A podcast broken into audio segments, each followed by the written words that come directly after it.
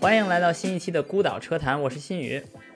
我是纯心。这次我们请来我们的好朋友吴杰远，吴杰远你好，大家好，我叫我叫吴杰远。吴杰远是我之前曾经在伯明翰有一面之缘哈，一块儿跟纯星那个组织的呃卡丁车比赛的时候 去了一趟，然后见到了他，然后正好是当时是我刚来英国，然后后来才知道他当时已经筹划离开英国，这个经历还是挺丰富的。后来去了美国读 MBA，呃，跟纯星应该在英国结识的时间不短了，所以要不纯星来介绍一下？对，呃。我跟杰远认识时间相对长一些，然后呃，他对我来说呢，首先他的教育背景对我来说是特别特别有神秘感和吸引力的，因为大家都听说过的剑桥大学，呃，如果你认识到一个剑桥大学的同学，你经常会问他，我能不能去去你那边这个呃游游河呀，就做做 ponding 啊，这个经常是一个认识一个剑桥大学的学生的一个福利，那。对于我来说，结远更带有神秘感的一个一个一个点是，他不只是剑桥大学的本科学生，呃，而且剑桥大学的工程学院的本科学生，这也是很少的一点。另外，他还是呃三一学院的呃一个呃学生，呃，这三个点呢合在一起呢，就就我觉得是对于结远来说是非常有特点、有特色、有神秘感的一点。杰远，你要不要自己自己来那个？找一个台阶下去一下，你这个你这个台阶铺的太好了，我都不敢下了。呃，对，所以我我我是嗯，在也是一个工程世家长大，像像我爸爸也是做嗯汽车供应商这一边的呃工程师，然后呃，所以从小就喜欢汽车，然后呃来了英国读书，然后决定。决定学学机械工程，嗯，但是我们剑桥是，呃，先先学两年的 general engineering，就呃机械啊、土木啊、电啊，都都稍微学一点，然后然后再细分到工呃机械，然后毕了业以后，因为我所喜欢汽车嘛，然后就就去了呃捷豹路虎，呃英国的这个汽车业的一个一大呃雇主，去去工作了几年，在嗯做柴油发动机的标定。然后后来做了几年以后，呃，种种原因决定到到美国，呃，换一个环境，然后嗯，再再读书深造。所以我我现在在我的 MBA 的第二年。嗯，杰云用了一个很。很浓缩的一个方式去去说的这个，其实带有很多呃很精彩的细节的一个一个一个经历啊，咱们咱们来细细挖掘一下这这这里面的故事。好，首先我觉得这个这个在剑桥大学念这个就是机械工程这个方面，其实大家可能对剑桥大学其他的专业很了解，但其实对工程专业其实可能没有听说的那么多。但其实他们工程专业也是有他们特色的，是吧？对对，他们嗯，这也是我我后来因为。呃，去去美国也交换了一年，然后呃，通过通过一年的交换，嗯，我才意识到啊，原来原来剑桥的工程教学其实挺不一样的。呃，其实呃，如果听众朋友们有有去一些比较传统的工程院校读工科的话，可能知道觉得，呃，对工程的理理解就是一种一种运用吧，就是怎么样呃运用自然科学来解决实际的问题，嗯。来来设计开发产品，比如说，呃，那但但前剑桥的剑桥的工程其实其实有点不一样，他们更注重呃打基础，就是嗯解解释原理，嗯，举个举个例子，就是呃我我记得当时印象很很深，就是我们在学流体力学的时候，嗯，剑桥的流体力学课基本上就是怎么样用手推导。呃，我们一个叫 Navier-Stokes 一个公式，就是来解释很多流体力学的，嗯，流速啊、压强啊，这么这么一个公式啊，也是非常复杂的一个公式。然后剑桥的方法就是怎么样从牛顿定律开始推导到这个公式，然后一堂课就结束了。然后后来去了去了 MIT，是更加传统的一种呃工程教育，一堂课最开始。在五分钟把方程式写在黑板上，说你也不用去去了解太多，它到底是什么意思。就是一帮很聪明的 MIT 的工程师，老师告诉他们，你不用去去了解太多，它到底是什么回事，只要知道怎么用它就行了。那怎么用呢？那把你的笔记本电脑拿开，然后我们把工程师的呃输入写在一边，然后我们知道我们想要什么样的输出，然后你怎么样来来 formulate 啊，怎么样在程序里面呃来把这个工程写到程序里面来得到你想要的结果，这才是最重要的。啊，那这个就是两种截然不同的，就是教同一个呃理理念的一个方法，我我觉得是很有意思。就是两两两所也算是顶尖学校，呃，对同一个呃教育理念有不一样的看法。嗯，对，我觉得呃新宇可能跟我的这个经历，可能都是在本科教学上面都是给一个公式。稍微简单的推导一下，然后其实更多的，因为我们都是机械工程背景出来的嘛，然后更多的就是去应用，然后很快的把这公式里面很些很很很讨人厌的这些这些呃 turns 给它划掉，然后对像那个 Navier Stokes 这个这个公式最讨厌的一个公式，大概花那个半节课就要把这个最后。简化为一个就是简单的流体力学的一个能用的那个公式，对对对，然后就再也不看那个公式。不用去管，比对，比如说 Bernoulli equation，对吧？对对对，这个咱们经常用到一个东西。对，嗯，对，那这个这个这个很有意思。然后毕业了以后，因为你是一个，我了解你是一个很爱车、很爱车的一个人，对，可以说是一个 petrol head。然后。所以说，可能捷豹路虎对你也有这方面的这种吸引力，想要来到这么一个有很有 heritage、很有历史的这种呃情节感的一个公司来，嗯来体验一下这种呃 hands-on 就实手实操的这种工程师的一个经历，对吧？嗯，对。虽虽然我我当时想来是是做嗯。做发动机的硬件设计，但是呃阴错阳差来到了一个叫 calibration 标定这个部门。那其实那时候硬件都已经设计好了，我们我们做的主要是嗯给它的软件的呃设计和优化和测试，然后嗯其实很很主要的一部分是让这个呃排放达标，然后基本上来说可以有有有三块一个一个权衡吧，一块是排放。一一一块是呃这个嗯 fuel economy 动力性动力性和你的那个能耗，就这三块不不可兼得，然后怎么样怎么样做一个权衡，这是我们的很很很大的一块，嗯也是很很有意思，然后也算是比较 technical 呃的一个活，但最有意思的就是我们我们能够能够真的去开开上这个车，呃去去测试一些嗯比如说我们每年。呃，冬天会去去阿尔卑斯山东侧，东侧，然后夏天会去去西班牙 Phoenix 这种地方很热的地方去下侧，呃，这个是就非常有意思的一部分，很怀念当时。那你这个跟新宇应该是很有很有共同语言了。新宇当年在国内工作的时候，也是有去体会这个夏呃东侧的呃这种过程。然后其实之前咱们在跟不同的嘉宾聊的时候，他们就发现，呃，标定工程师。呃，有一种这种兄弟情节，嗯，对，就是因为你们经常需要出去做这些测试，对对对，然后你很大一段时间都是跟同样的人在一起做，很不能说枯燥，我觉得是很很具有挑战的，因为有很短的时间要做很多的事情，然后会经常面对一些没有预料到的问题，所以说你们在这个过程当中会有很强的一种 bonding，就是这种呃情感的这种产生，对吗？对对对，尤尤其是跟跟英国人出去，这个大多数 bonding 都是那个工作完了一天以后，在那个在那个酒店的那个小酒吧，呃，喝个两瓶啤酒，就就真的 bonding 了。然后第二天还得一大早爬起来继续开车，这个我当时也不知道是怎么怎么过过来的。嗯，开车不喝酒。嗯，开车不喝酒，开完车喝酒。嗯，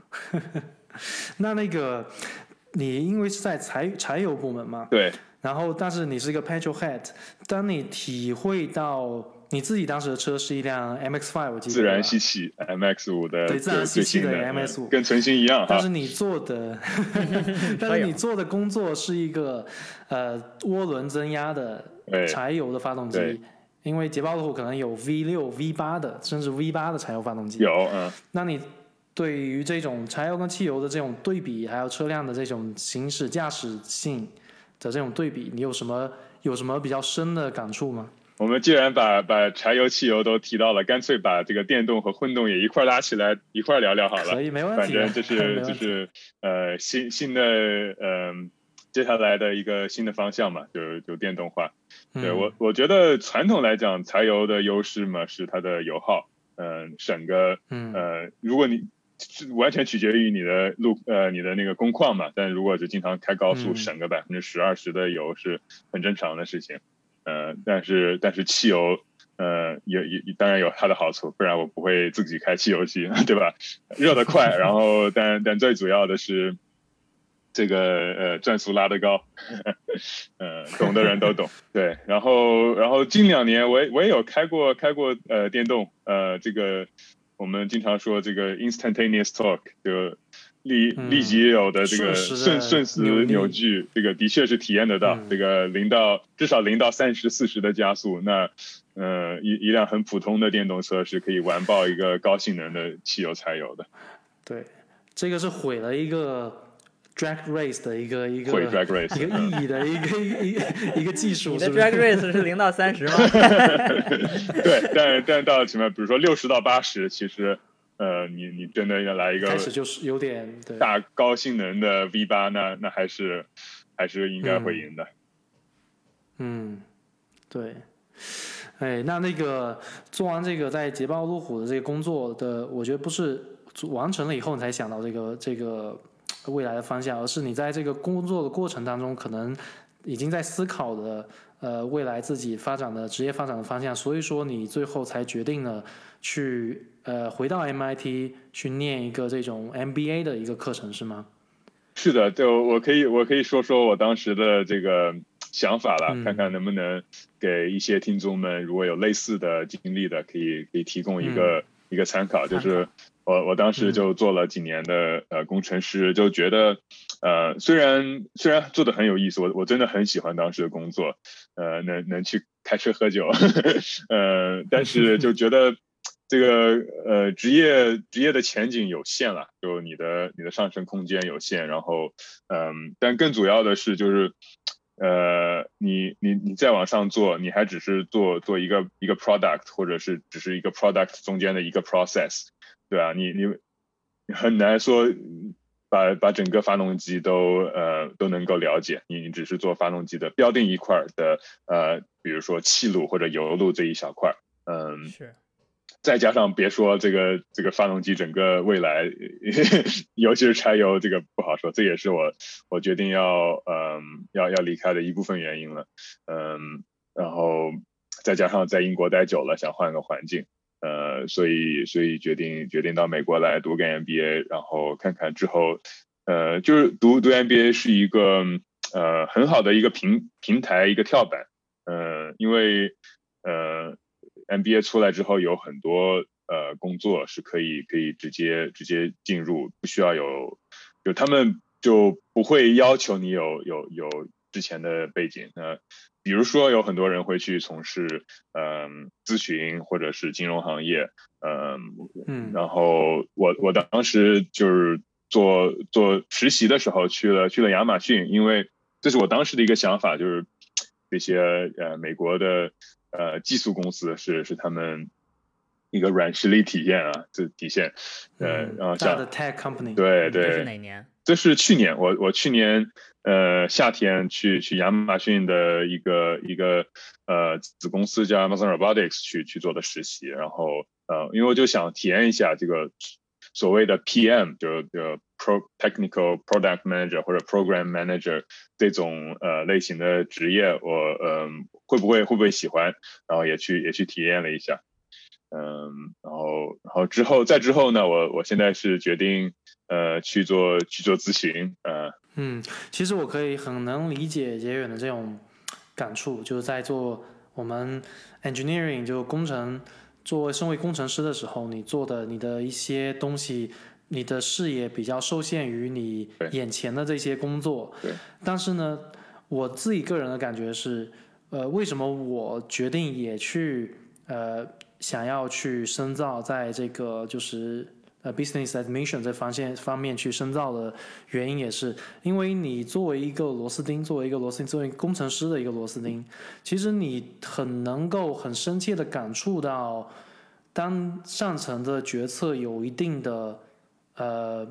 失误的时候，对于你的工作的影响其实是最直接有感触的，因为你会发现，嗯，很多东西变得没有章法，很多东西你无法找到它为什么要这么做的原因，但其实归到源头来说，都是因为决策上的，要不然就是有一定的失误，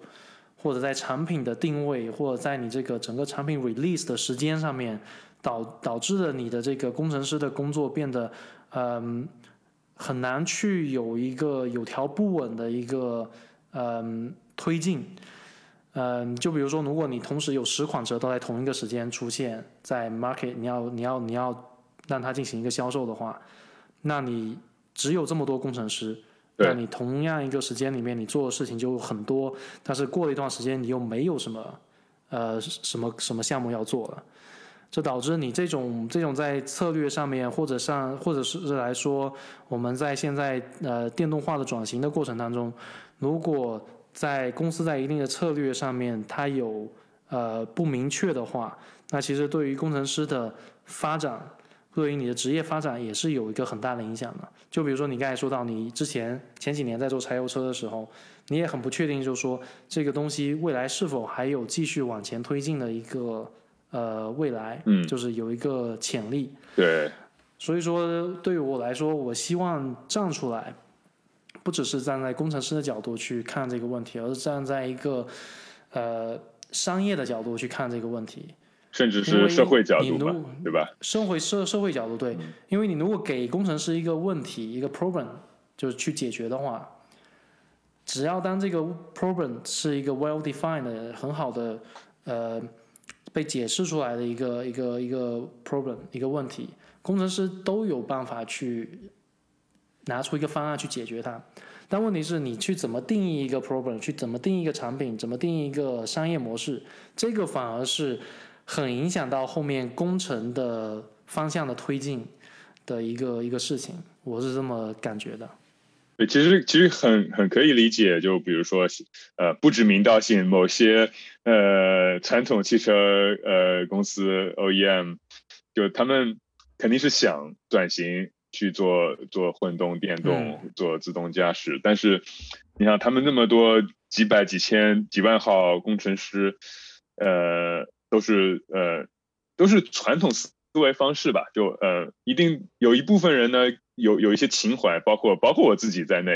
不想看到汽油机、柴油机就就这么。哎，这个这个听众们一定要了解，我们现在在提的这个这个，包括嘉宾，包括我跟纯星哈，我我们对车是有一定感情的，在谈这件事，而不是说完全是真正站在那个 being counter，所谓 being counter 或那些就是财界的那些人，专门去冷酷的在说一个是的这件事。是的，是的，对啊，所以所以我自己是肯定是。作为 petrolhead，我我肯定说不定以后我会买一辆电车，但是肯定还是会留着一辆汽呃汽油 小钢炮在那儿，呃以防以防不备就就可以可以可以出去开个跑个山这种，对，所以有有有一定情怀在里面，但就是因为这个原因，然后再加上情怀加上传统思维方式，嗯，导导致这个传统公司很难进进行这个转型。嗯，他他要么嗯大刀阔斧去去把一大部分人从从汽油机转到呃电动机，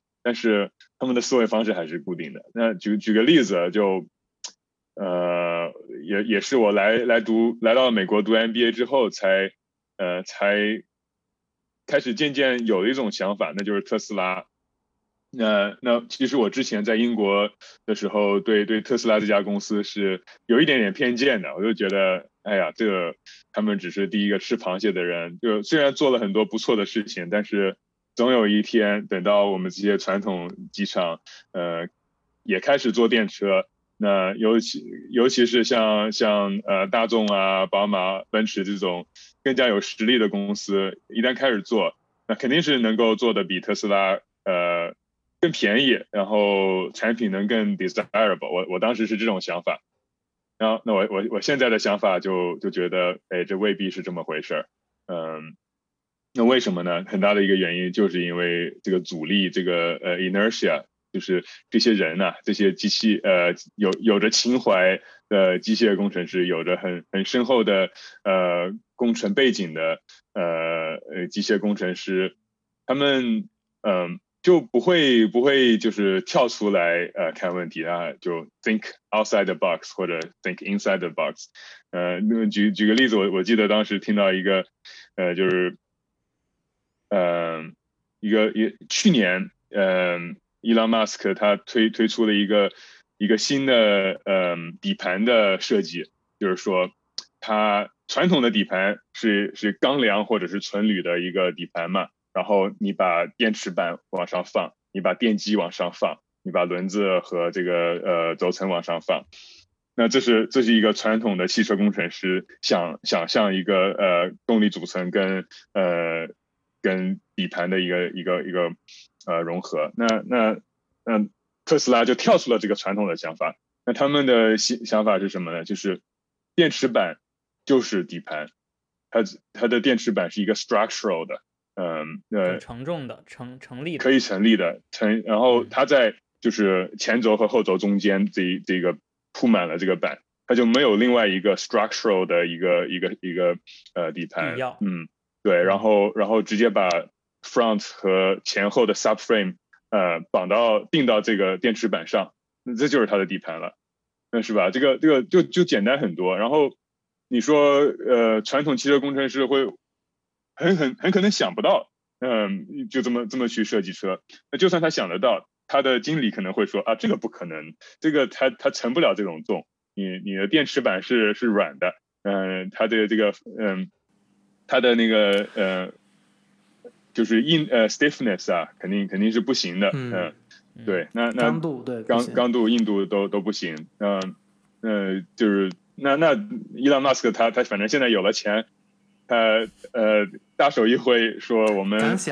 我们来来做一个世界上最大的一个钢板的一个 casting 呃 die casting machine 来直接 die cast 一个呃底盘这么大的一块一块 panel，然后把那个 cell 嗯往里面塞。那那嗯，对，也我我觉得传统汽车工程师可能对，不敢这么想我。我我觉得你刚才提了一个词 inertial，就是惯性，是非常一个非常呃重要的一个词，因为不只是我觉得我们不能把这个坑啊完全是呃给这工程师，对，是因为是工程师挖的一个坑，其实不完全是工程师挖的坑，还有一个就是传统车企，就是或它产品策略的一个惯性。还有一个，它前期投资，比如说，我们就说刚才说车的底盘的设计，嗯，我们知道这个整个车的 platform 的设计是对。很复杂的一件事情，而且有很大的一个 investment，而且你这个投入，它不只是说你就是你的设计，而是说你后面生产的那些呃设备、工你的工具，对。对。你为什么要做 modulated 这个 platform？就是因为就是因为你尽量要去共享一些呃部件的呃生产，才能减低这个嗯减低这个投入。但是问问题是我刚才说到那个惯性，就是它不只是一个工程思维的惯性，而是你的投入的一个惯性。嗯，你前期对于这个你设计的 platform 你的投入，它需要经过很长的一段时间才能收回这个投资，然后才能再投入到新一代产品的一些设计和一些呃生产。嗯，但是呢，一些这些所谓的 newcomers 这些新的车企进来，他没有这种包袱，没有这种负他担，没有包袱，就可以这个说的太对了。对更放手去去，他没有这个 inertial，他就没有这个惯性，对，惯没有这个惯性。其实说到底，就是从无论从他们的历史上，还是他们的呃和供应商和他的上下游的关系上，其实都嗯是嗯、都是相当于一个更轻便的一种存在。对，那那其实、嗯其实我们在讨论的。呃，也就可能是可能二十三按二十年前、三十年前的苹果公司，嗯，呃，或者是五十年前、六十年前的，比如说呃捷豹公司或者怎样，就是就其实每一个公司都有可能曾经以轻便的身份存在过，对，但是呃一百年中汽车界的发展逐渐让这个产业变成一个寡头经济的一个一个存在，其实就是在逐渐去让存还能剩下的那些公司以这种大资本，然后大投入，然后这种就是集合了非常多的就是劳动密集型的那么嗯一群人的一个社会的一一个一个劳动单位。以以以这种单位来存在，所以我觉得也无可厚非。其实，甚至有可能我们现在其实已经看到苹果公司已经走到了他曾经挑战的另一面，他们可能变成他不喜欢自己的那那一面。那其实我倒不觉得特斯拉一定会一直存在为这样的。特斯拉有可能，他在某一刻也会变成 他曾经挑战的那些 大寡头，too too big to fail 的那群人。对对，他会失去那种 competitive edge。对，因为我愿意去把这种公司，就是把这种如果把所有的公司放在一条轴上面去看，两个极端的话，那种最小最小初创公司和最大最大这种。呃，multi multi million 的这种 billion 的这种 corporate 这种大公司去对比的话，他们的 purpose 是不一样的。其实你可以很容易的看到，就最小最小公司，它是要去，它是要去生存的，对，它的它的目标，对。那所以说，它的这个，它的是会使用它各种的资源让它活下去。但大的公司，越大的公司呢，它到最后它就变成不要死。虽然说这两个最后的最后两个的这个状态是一样的，都是活着，但是它的那种目的是不一样的，它的里面的 motivation 是不一样的。是，嗯，对，对对对，还有还有就提到了这个 business model 嘛，就你说传统公司你是卖一辆车赚个其中的百分之五的呃净利，然后用这个利润来投资，那 你要卖多少辆车才能？呃，投资一个新的工厂，那那特斯拉不一样，他他伊朗马斯克发个推特就是几十亿的资本金了。对，这个是现在一个让传统行业就可能说很 puzzle，就是很难去适应的一个新的一种商业模式或者一种商业影响力的一种一种现象。呃，它的这种。不管是说你的公司，你是否你的价值是存在于你的呃产品，还是在于你的股价？嗯。呃，还是在于你的这个整个的这个生产力，这个东西已经慢慢被重新定义了。就之前咱们聊天的时候，你也提过一个很有意思的东西，就是你的呃 professor 让你去就是去推算一个什么是合理的一个 特斯拉的一个股价，fair value 是吗？对对，fair value，嗯，你去推算出来，发现它跟它现在市场的这个股票市场里面它的价格是有一个很大的差距的。但是为什么它还能在这个位置上一直保持下去呢？还是说总有一天按这个这种 market 的这种市场的规律，它是会回到一个合理的价位呢？我我先我们先先 disclaimer 一下，我们这个不是在给呃呃 投资者做做做这个 recommendation，我们我们不是 financial service，投投资有那个有风险，要要谨慎。呃，说说完说完 disclaimer，那这个我我我记得我们当时在课上就一步一步的推，呃，去看特斯拉前几年的财报，来来预测未来的。呃，未来的赚钱能力吧，未来的 cash flow 来算它的这个公司值多少钱，就公公司的 enterprise value fair value 是多少，然后看他们发行多少股票来算一一一股应该应该要多少钱，能符合他们未来的挣钱能力。那这个这个算下来，跟他们实际的呃市场价值是差了，呃，我我记得那时是是一年半之前，他们还在在 split 之前。是每股那时候是每股五百块好像，嗯，然后我们算下来每股两百块算是 fair value，然后 professor 就说也是呃业界很知名的 professor 就说你这个特斯拉呃 over value 了两倍多，然后后来发生了接下来的一年半里面发生了什么？呃，它从五百多涨到了一千多，然后 split 了一下，呃，又从五百多涨到了八百多，嗯，那这个。当时是是 over value 的两倍，那现在就真的是不知道多少了。那那这个就不能用 fair value 这个定义去去定义股价了。它它这个代表了一个一个新的市场，一个新的机遇。呃，你说它会不会有一天呃破呢？那那我我个人是觉得会的，但是这个这不是一个不是一个投资 advice。嗯，就看它是一个 soft landing 还是一个 hard landing 的一个问题，对吧？它到到底是一个呃 bubble，还是说它是一个真正的一个呃代表一个未来的一个东西？对，这是投资者的一种一种呃 hope 吧？对，嗯，对，很这个很有意思，但可惜我们不是一个投资节目，投资 理财的一个节目，嗯我们是还一个工程的一个工程师的一个聊天的节目。但是这种东西跟我们其实都是息息相关的，相关特别嗯是在这种目前不这么确定的一种环境底下。然后，呃，杰远有一点很不一样的，跟很多传统的工程师很不一样的一一些呃特质，就比如说，呃，我们很多传统的很有经验的工程师，其实他不是很愿意去聊一些呃他领域之外的一些话题，哎，呃，他更愿意去聊一些他领域之内的问题。但是杰远其实很愿意去聊呃这些跟他不是有直接有经验的一些话题，比如说自动驾驶。嗯，你目前是对这个东西非常非常感兴趣的，吧对对对对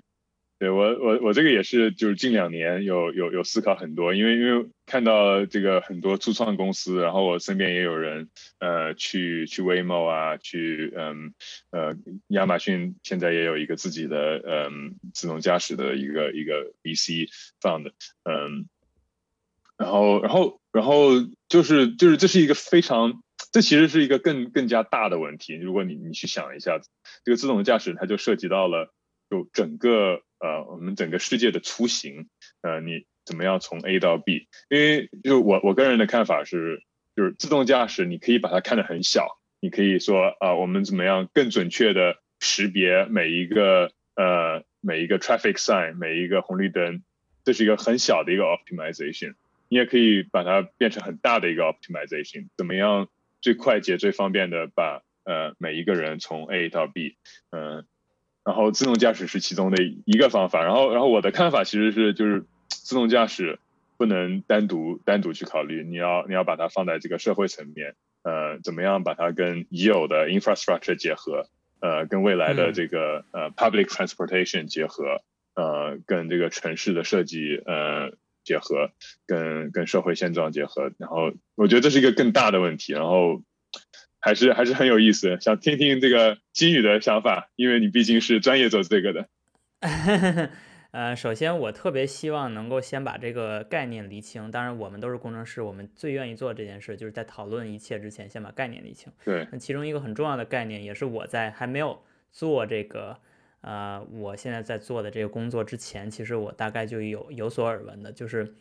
做自动驾驶的人特别希望把他们的工作和我现在做的工作区分开。嗯，我现在做的工作叫 ADAS，叫 Driver，呃，叫 Advanced Driver Assistance System。嗯高级或者叫辅助驾驶，先进的呃驾驶员辅助系统。那驾先进驾驶员辅助系统，它之所以叫这个名字，也是因为他们曾经会定义一个就是传统的驾驶员辅助系统。那呃比如说我们能够想到的哈，在历史上二十年前就存在过非常多倒车的那个哔哔哔那个叫的那个 parking sensor，那就是一个非常雏形的叫 par 啊、叫 driver assistance system，你就可以这么理解。呃，然后这种东西呢，它的存在是基于一个定义好的功能，然后它去设计一个传感器和一个执行器，嗯，然后执行器可可能就是一个小喇叭，然后就告诉你滴滴滴啊，你这个车现在距离后面有有多少距离，然后或者呢，它有一个比较高级的执行器，比如说 ESP 是一个非常棒的所谓叫 L 零叫 Level 零的一个。呃，driver assistance 对。system，它的意思就是说，在不帮助你开车的情况下，你可以实现一定的功能，比如说紧急避让，紧，比如说 ABS 制动，嗯那这些东西其实都属于叫零维的，叫零级的驾驶员辅助系统。但是随着呃这些传感器越来越丰富，然后芯片的算力越来越高呢，那可能就开始觉得，哎，是不是可以让它在纵向，比如就是加速和减速方面，就让车自己开了。嗯，那就存在了这个 cruise control。cruise 嗯 control 其实就是一个也也是存在了很多年，但实际上我们近年来的 cruise control 是越来越好的一个、一个状态。那它可以就就叫 L 一，叫叫一级嗯驾驶员辅助系统，因为它在一个维度上已经帮助你驾驶了。嗯，你的维度就可以可以按按车辆动力学定义，就是 x 是纵向的前后，然后 y 就是横向的左右。那它在一个维度上已经帮你做了，这就叫 L 一。然后更高级的就是用雷达去识别前车的距离，那就可以让你彻彻底把脚从油门踏板和刹车踏板上松开。那这件事就是非常高级的，就 ACC 现在已经有很多车有这个功能了，而嗯我现在的工作就是在做这件事。嗯，呃，具体到呃更高级的，比如说把横向跟纵向连到一起了，那就可以叫 L 二，但是那就到为到此为止，ADAS 就结束了。那所有做自动驾驶的人都会说，我们跟这些一和二的人没有关系，因为我们要做的是不让人开车。那呃，一个 Waymo 也好，Google 也好，他们的初衷就是可能从从刚开始就是 L 四 L 五。那 L 四 L 五的定义就是一个是稍微还需要看一眼，一个就是根本就就是就是躺倒，你你进了车你之后你就躺躺死一样，躺死，然后直到直到你的车不能开了，然后你躺在那儿也没人撞你，也没人欺负你，怎怎么样？大概就是这么一个一个角度。所以呢，有人曾经做过这个比喻。这是一个非常棒的一个一个教授，在在加州，其实之前也是一个呃博士供应商的一个公司的一个员工哈。他之前就说，呃，如果你想象 ADAS 是一种从地球往上跳这么一种跳跃的一种状态的话，那你自动驾驶就是跳到了月球上。而你知道人类是如何练就一身肌肉，也不可能一步跳到月球上的，你知道吧？就是你的腿肌是再再好，你也不可能跳到月球上。他就形象地解释了 ADAS 和 DA 泾渭分明的一个区别，所以在解释了这件事之后，我在想说的就是，我个人呃，我非常同意你的观点，就是它作为一种交通形式的存在，其实它应该放到交通问题里去讨论，而不是一个简单的车的问题。对，而我愿意去理解它作为一个车的问题是什么呢？就是 L 零、L 一、L 二，这属于车的问题。对，就你可以把一些功能交给。电子系统，无论它的电子系统多智能或者多不智能，比如说 C C 就是 Cruise Control 就是一个很不智能的，因为它无论如何它都一直在 controller 一直加到对吧？但是但是它是车的问题。那如果你涉及到拐弯了之后有一个人还有一个自行车，你要先撞谁或者不撞谁或者怎么撞，然后前面还有后面还有一个追尾，前面有个有有个桥怎么样？就这样的问题，这是交通问题。对，如果你。单独去拎出来说，你这个自动驾驶的车为什么撞上卡车了？然后你为什么能不撞上卡车，对吧？你这个公司是不是没有责任心的公司？我觉得这是一个这这有一个距离，就是他做的到底是 ADAS 还是还是那个呃 AD 或者叫那个自动驾驶车？所以这是一个讨论的基础原则。对，所以现在把这个概念厘清之后，就可以。去看到，呃，自动驾驶这个话题其实更像是一个，呃，交通话题，呃，交通工程的问题，或者就是交通这这个都不一定是工程，它有可能是一个社会现象或者一个人类的一种一种沟通方式的一个问题。那，呃，说到这个，我其实我是很有感触，就是因为我我跟杰远在这一点上还是比较像的哈，就是同时不是同时，就前后在三个国家待过。呃，中国、呃，美国跟英国这三个国家，这三个国家其实在很多维度上，呃，差异都很大。啊，比如说居住条件啊，比如说人的思维啊，比如说国家的面积啊，很多东西都是非常不具有可比性。比如说英国跟美国，其实在很多方面是不具有可比性的。呃，然后在交通上，我其实感触也很多，因为我在中国在做 ESP 的时候，其实我有同事在做 ADAS，就是我现在做的工作。然后当时我的认知，当时其实有一些。呃，初创企业，他们比如说像蔚来汽车呀，然后还有一些就是这种新的一些公司啊，做这种自动驾驶技术的公司啊，他们主要在做的事情就是如何让一辆车能够自己驾驶自己。而我当时在中国一直觉得这件事儿，呃，有两个呃感触，一个就是在中国这种非常混乱的呃道路。规则的基础上去做这件事儿是非常非常困难的。也就是说，你有一整个一个道路交通使用者的这个作为一个集体存在，都是一个非常不守规矩的一个存在。那你在其中安插一个非常守规矩的车，那很显然就有点格格不入。那如果你想真的适应这个这个地盘的游戏规则，那你好像就得不得不让你的智能的那辆车也变得不守规矩。那到底是多不守规矩才是？合理的呢？那我觉得这就是一个无解的问题，所以我从工程师的角度觉得这个这个没有意义。然后另一点呢，就是我一直在中国比较大的城市生活哈，就是当然我也在小的城市待过，我我我就感觉真正大家在闹的比较多的，比如说点外卖的那群人，就每天生活真的就可能呃离开桌子之后就是走到家，可能就是很短的一个距离，他们天天坐地铁。坐公交或者打车，其实从某种程度上，他们已经享受了终极的自动驾驶的福利了，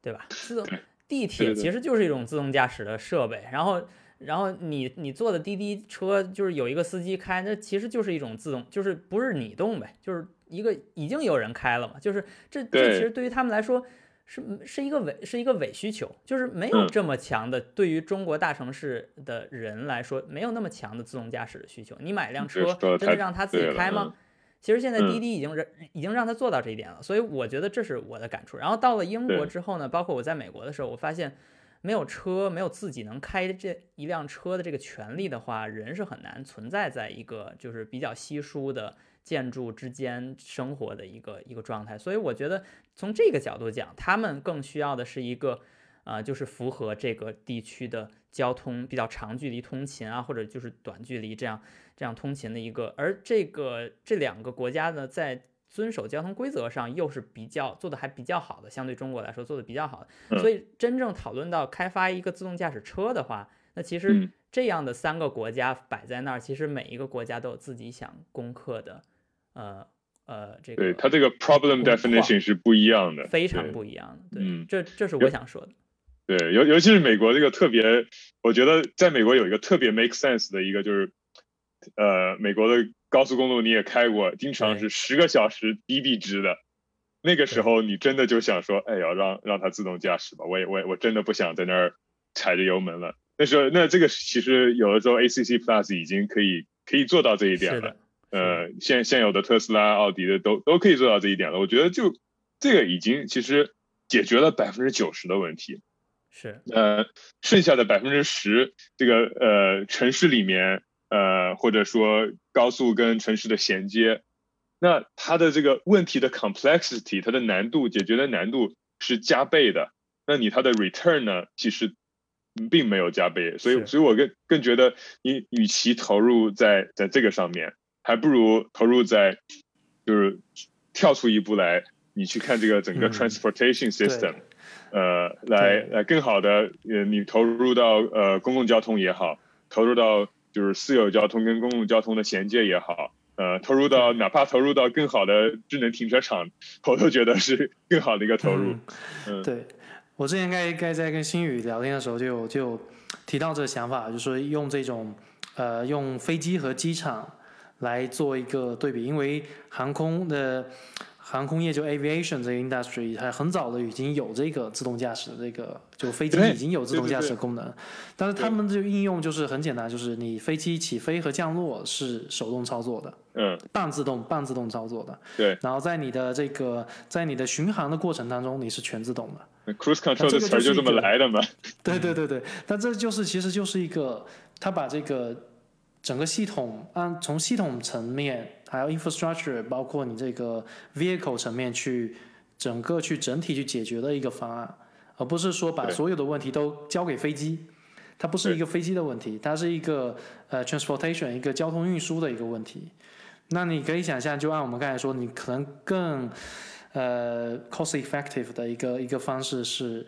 呃，你在进入 motorway 的时候，在在高速公路的时候，你自动驾驶，你这样你建立 motorway 的时候，这种高速公路的时候，你的所有 V2X 的 infrastructure 也会更能有效的去铺开。对。然后在城市内的复杂的环境的时候，其实就是还是交还给司机自己。这有点，这有点像，其实这个这个问题可能有点像你之前在 Amazon 呃工作过，可能 Amazon 那个所谓叫做 last mile 的个 mile，delivery，对对 last 对。Mile delivery 其实它是一个很类似的一个一个问题，就是对，你 last mile 很多时候其实最有效的就是可能就是给交给人力，就是交给人，跑，交因为它的 complexity 跑，太高了。对对对对，这个非常非常有非常非常有意思的一个一个一个话题，我们今天肯定是聊不完的。嗯但是其实我很，嗯，我很高兴的就是看见的一个一个现象，就是不管是跟杰远今天在聊，还是跟其他的嘉宾在聊，就我们会发现啊，就是呃，汽车绝对是变得越来变成越来越大的一个话题，而且它的包容性也越来越大。不只是说在技术上面的所谓的 diversity 上面，还是说，呃，其实我们更把这个呃汽车这个行业变成一个自己伸手可见的一个或者伸手可触及的一个呃问题，而且它是建立于汽车以上的一个问题去我们去看待它，所以说让它变得我们去聊它的时候其实更有意思。啊、就像杰远刚才说的，它变成一个，它不只是一个汽车设计的一个问题，它其实是解决一个呃 A 到 B 这一点，从呃从把人或把物品从 A 送到 B 这个大的这个问题上面，我们应该怎么样去解决它？什么样的设计，什么样的产品是最有效的能解决这个问题的？嗯，那当然，与此同时，汽车依然是一个一个一个享乐工具，对吧？对于少数人来说，我们我们还是还是可以希望吧，还是能有这个能力去去享受驾驶乐趣，去找一条山路，找一辆呃自然吸气的汽油机，可以转到八千转的，呃，去去享受这个乐趣。那那希望 我们可以让让这个世界更。呃，更绿色、更呃便捷的同时，还是能够有享受这个乐趣，这是这是我希最希望看到的。只是有可能这个乐趣会比较的贵，但是没有关系，没有关系。行，呃，行，那感谢杰远来参加我们今天节目的录制，希望你以后能继续来参与到我们的呃各种的讨论当中。对我们还有很多话题可以聊。好，那谢谢杰远，谢谢大家。谢谢两位，我们下期节目再见。好，再见。拜。